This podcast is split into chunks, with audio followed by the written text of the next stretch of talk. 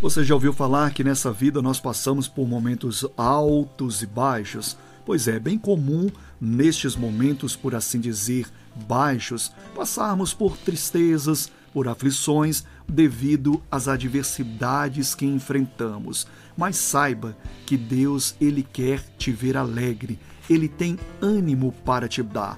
No livro dos Salmos, capítulo 86, versículo 4, o salmista parece estar bem abatido e ele pede essa alegria para Deus. Vamos ver o que ele disse: Regozija a alma do teu servo, pois para ti, ó Senhor, elevo a minha alma. Ele estava fazendo a parte dele, mesmo em meio à tristeza. Você também tem que fazer a sua parte. Qual era a parte dele? Elevar a alma ao Senhor.